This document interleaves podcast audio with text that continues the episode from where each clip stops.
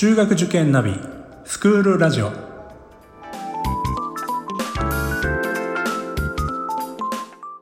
スクールナビゲーターののびるです。この番組は中学受験を目指すご家庭に学校の先生からの生の声や受験に役立つ情報をお届けするラジオです。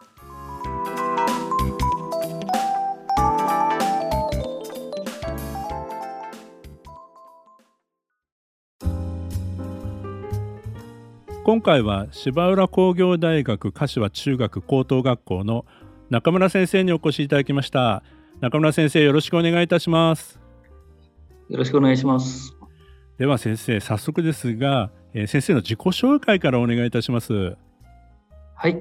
えー、私芝浦工業大学柏中学高等学校で教員やっております中村圭と申します。え入試広報を担当しておりまして芝浦柏に来てもうすぐ30年ぐらいになるかなと。30年。あ、まあ、だはい。すごい、えー、そういうはい、えー、年の教員です。えー、先生はあれですか？あのー、授業とかは現在はどうされてるんですか？えー、授業は数学の授業を、えー、持っておりまして、えー、今はあの主に高校の授業を、えー、持っております。あそうなんですね。は、はい、なんか部活の顧問とかもされてるんですか？部活はあの卓球部の顧問をやっておりまして、えー、今主に中学生の、えー、卓球部の方を、えー、見ております。先生ご経験はあるんですか卓球の？はいあの学生の頃まあ少しやっておりまして、はい、えっとまあ今でもたまにですが子どもたちと打ったりはします。ただなかなか体力的にですね あの長い時間打つと,、えーと、もう子どもたちにもうやられてしまうのであの 適度に自分の年を考えながら、えー、子どもたちとあの付き合ってるということです。私も実は卓球部だったんですよ。あそうですか、はい、はい、でも私の時代はあのペンホルダーが中心だったんで今の子はもうみんなシェイクハンドですもんね。そうですね。あの今ははいあのボールの大きさも大きくなってますし。そうですよね。はい。はい、えー、それではですね、えー、まずはですね、学校の歩みとかですね、まあ、えー、アクセスとかですね、そういった基本的なお話からまずはお願いいたします。はい、わかりました。え、まず、え、本校ですが1980年に、え、千葉県柏の地に、え、高等学校男子校として、え、誕生いたしました、え、芝浦工業大学柏高等学校、え、付属という言葉はつかないんですが、え、付属併設校という、え、立場で、え、立ちました、えー、1999年に中学校を開設し、え、今は、え、中学校。高等学校両方ある共学校として、えー、柏の地にございます。えー、アクセスの方は、えー、JR、えー、また東武アーバンパークラインの柏駅から、えー、スクールバス、えー、ないしは東武バスで15分また、えー、東武アーバンパークラインの新柏駅からスクールバスで5分という地にございます。えー、かなり多方面から生徒たち通ってきておりまして、えー、県内、えー、船橋市や千葉市地元の柏市を中心に、えー、県内また東京からも多くの生徒が、えー、通ってきています。生徒ですが、中学生が今現在、まあ、約540名ほど、高校生が900名ほどという規模になっておりまして、高校からも毎年120、30名入学してくるとそういう学校になっております。あのまあ、やはり郊外の学校ですので環境はとても素晴らしいところにありますよね。ありがとうございます。えー、学校の隣に、えー、上司公園、まあ、そう上司公園というのがございまして、えー、本校の敷地ではないんですが、あのですね、本当に緑豊かな、えー、学校だという印象は強いかなというふうに思っております。はい、グラウンドもね、あの人工芝ですもんね。はい、あの人工芝になっておりまして、えー、ミストも出ますので夏場はあの暑すぎず、えー、また、えーとまあ、人工芝でこう雨が降ってもサッカー部とか、えー、毎日のように練習はできるかなと、えー、スポーツ好きも集まってくるそういう学校ですね。あの先ほどちょっとホームページ拝見しましたらあの地域の人々にも開放される日があるんですか？あそうですね、はい、あのまあ、あの年に数回なんですが、えー、と地域のあの子どもたちに、えー、ちょっとグラウンドを使ってあの遊んでみようとか、えー、そういうことで開放したりはしております。はい、まあ、施設のね、あの、詳細については、えホームページ見ていただければ、あの、動画とかも載っておりますんでね、それを見ていただければいいかなと思います。ではですね、えー、まあ、柴貸さんって私たちはね、あの、よく言うんですけども、学校として、まあ、大切にしている部分、まあ、そういったものを、えー、お話しいただけますか？はい、わかりました。えー、まず、見学の精神ですが、創造性の開発と個性の発揮と、いう見学の精神のもと、えー、本校は、えー、現在ですね、3つの教育の柱を、えー、立てております。えー、まず、えー、1つ目が、えー、探究活動ですね、えー、自らテーマを見つけて、えー、そのテーマに、えー、挑戦していくとそういう、えー、生徒を作りたいなというふうに思っております。中学1年生で、えー、自然体験プログラムでありますグリーンスクールというものを行っております。えー、これはですね、えー、中学1年の、まあ、5月6月、えー、頃ですが南会津の地に、え、訪れまして、え、そこで、え、いろんなことを体験しようと。でその体験したことを、え、秋の文化祭で、え、発表するという形式をとっております。え、で、えー、班ごとにですね、え、発表するテーマ、え、これは決めていきます。え、この自然体験で、え、経験したことに関係するものなら何でもいいよと。例えば向こうで見てきた白樺の木についてちょっと調べようというグループがあったり水がきれいで生物もいるのでちょっと生物について調べようとか木の抜刀伐採体験もございます。えー、ということはちょっと林業についてちょっと調べようかとかそういうグループもございます。えー、各グループごとに自分たちでテーマを決めて、えー、調べてで、えー、秋の文化祭でコンピューターを使って、えー、プレゼンテーションで、えー、していくと、そういうものから始まります。また、2年生でですね、えー、ウェブコンテストというホームページ作りコンテストに参加します。でこれは高校の方、えー、2年生までずっと、えー、続いていくんですが、こちらもただ単なる趣味のホームページを作るということではなくて、教材となりうる、えー、ウェブページを作ろうというコンセプトのもと、まずはどういうホームページを作りたいかということをアンケート調査して、で、仲のいい友達でペアをすると、作るということではなくて、興味関心がマッチする、そういう仲間とホームページを作っていこうというプログラムを組んでおりまして、毎年全国1位も取っております。素晴らしいですね。ホームページにも載っております。香港のホームページも見ていただければなというふうに思います。まあ、これらのさまざまな課題研究とか、そういうものをこなして探究活動につなげていくというのが1つ目です。2つ目、グローバル教育ですね。あの香港のグローバル教育ですね、え単にあの英語のスキルを身につけようということでなく、やはり異文化理解とか、え、と将来ですね、え、と自分の意見を表明して共同ししていける、え、そういう生徒を育てたいなというふうに思っております。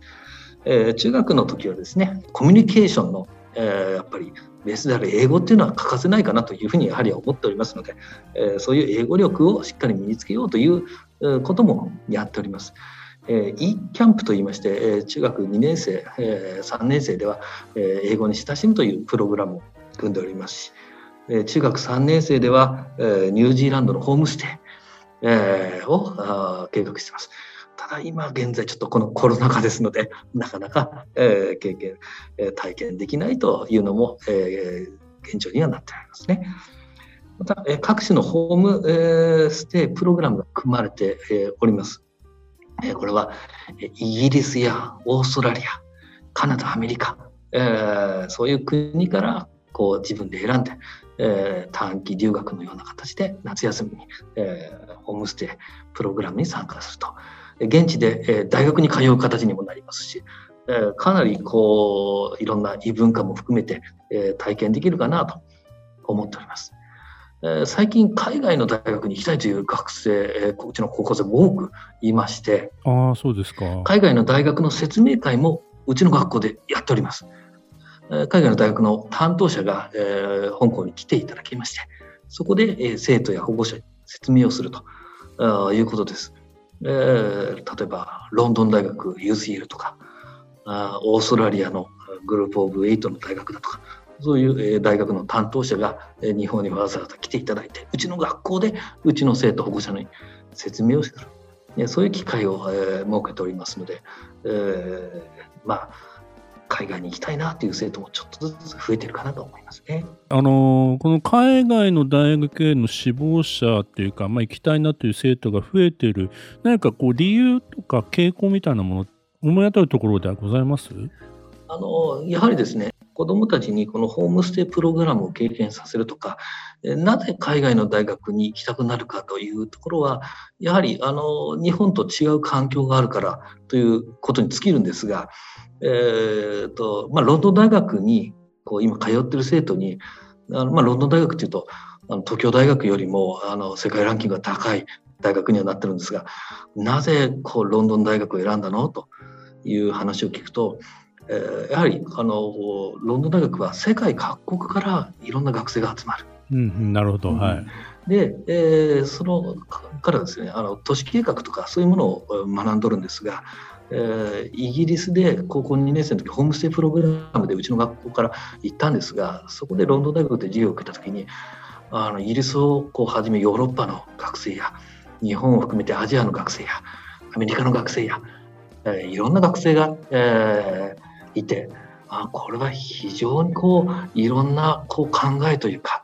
やっぱ日本の都市計画とヨーロッパとアメリカと全然考え方も常識も違ってるという中であそういうところで学びたいなということを考えたと言ってましたね。なるほど。はい。で、うん、彼はロンドン大学を、えー、選んでこう行ったということです。はい。まあ、ちょっとしたきっかけというか、こう、高校、中学高校時代にこう一度留学経験、短期でもした、あのー、まあ、学生さんって結構こう、海外志向が強くなるっていうことはよく聞くんですけども、やはりそういう傾向があるってことですよね。そうですね。はい。で、そのために、やはり、あのー、やっぱり中学から、えー、えー、と、まあ、英語のスキルは身につけておかないと。もうそのあのコミュニケーションに使うこうツールである英語が苦手だとその手前でこうこうちょっとやっぱり抵抗があるなってなっちゃうんでそれはもう非常にもったいないと。まずはあのツールである英語はしっかり身につけようと。いうことで中学から英語教育はしっかりやり。ただ目標は英語がこう堪能になることというよりもそのツールとしての英語を使って海外にはいろんな文化があって研究することがあって学べるものもあって、うん、じゃあ君たち高校出てからどうするの？国内でもちろん大学いっぱいあるのでそこに進むもよし海外の大学に行くもよし、えー、いろんな選択肢をこちらが、えー、紹介してあげてで自分で決めていくということですね。なるほどね。まあね、早くコロナがね、落ち着いて、また、あの、いろいろとね、もっともっと再開できるというか、そういう状況になればいいですよね。そうですね。はい。はい、ありがとうございます。では3つ目お願いいたします。はい、えー、3つ目はあのサイエンス教育ですが、まあ、香港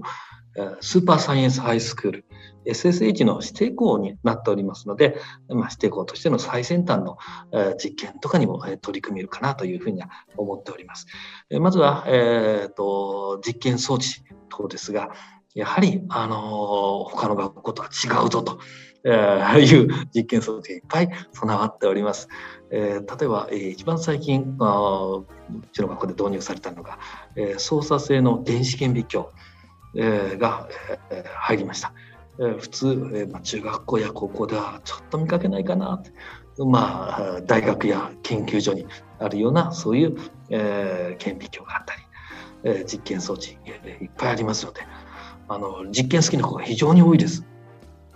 科学部も人気ありますし、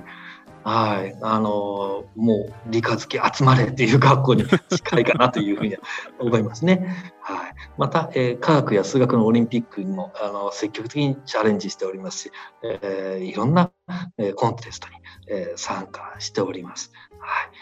また、高大連携のプログラムもございまして、えー、芝原工業大学、えー、とつながって、えー、高校3年生で、えー、もう大学に、えー、ちょっと週に1回勉強しに行こうなんていう形取ったり大学の先生があのうちの学校に来てくれていろんな講義講演をやってくれるという機会も非常に多くございますね。この3つが香港の今の教育の柱になっております。あのさっきあのお話しされてたあの設備とかの部分っていうのはあのホームページでもちょっとあの見ることができると思うんですけど、はい、まあ見ただけでもちょっと名前がこちらもね本当に素人だとえー、すごそうな 実験器具というかあの設備が整ってんだなと思いますけど、はい、ね相当お金かかってるんじゃないですか。そうですね。はい。あの、うん、まああんまりこのうん、大きい声では言えないんですがやはり SSH の指定校としてあのやっぱり子どもたちが満足できる実験、えー、そういう環境を整えようというふうには思っておりますよね。大学の研究室並みのこともできたりするんですよねきっとね。そうですねはい。うんそういう意味では本当にあのあの科学とか物理とかねそういったものに興味のあるお子さんにとってはね本当にあの中に入ってから本当に楽しいね。そうですねはい。まあ、いろいろな試みとか取り組みとか研究とかね、はい、できるんじゃないでしょうかね。はい。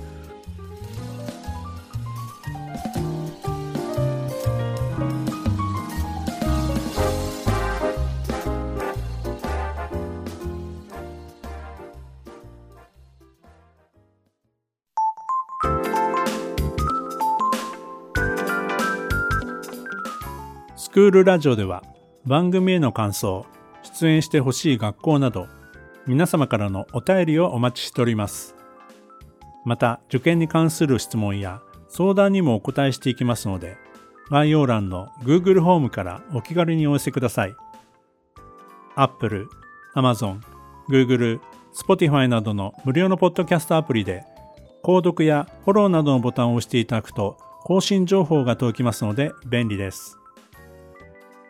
それでは次回もスクールラジオでお会いしましょう。